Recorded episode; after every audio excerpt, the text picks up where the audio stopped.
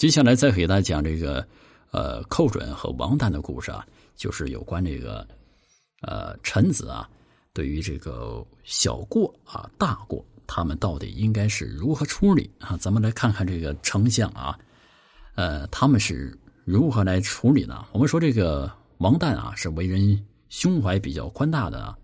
话说有一次啊，皇帝忍不住对王旦说：“寇准多次在我面前说你不好的话。”可你总说他好，王旦呢是一点也不计较，说寇准人才难得，继续帮忙。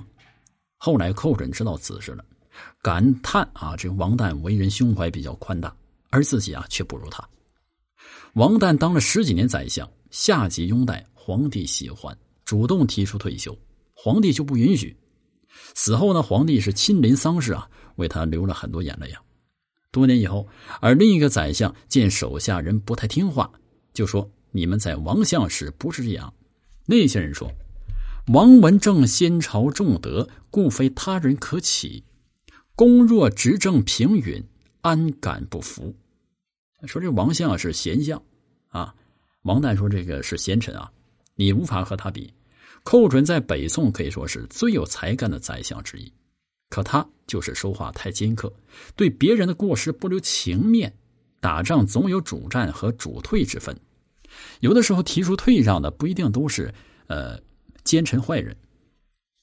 在对辽作战中呢，寇准是主战的，也有大臣主张退让，就连皇帝也没把握。可寇准在辩论的时候提出，凡主张退让的都是奸人，应当杀头。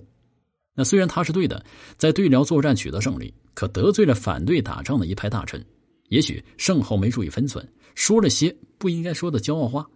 让对方抓住把柄，就向皇帝打小报告，说寇准把打胜仗的功劳都归于自己，不把亲征的皇帝放在眼里，这搞得皇帝很不高兴。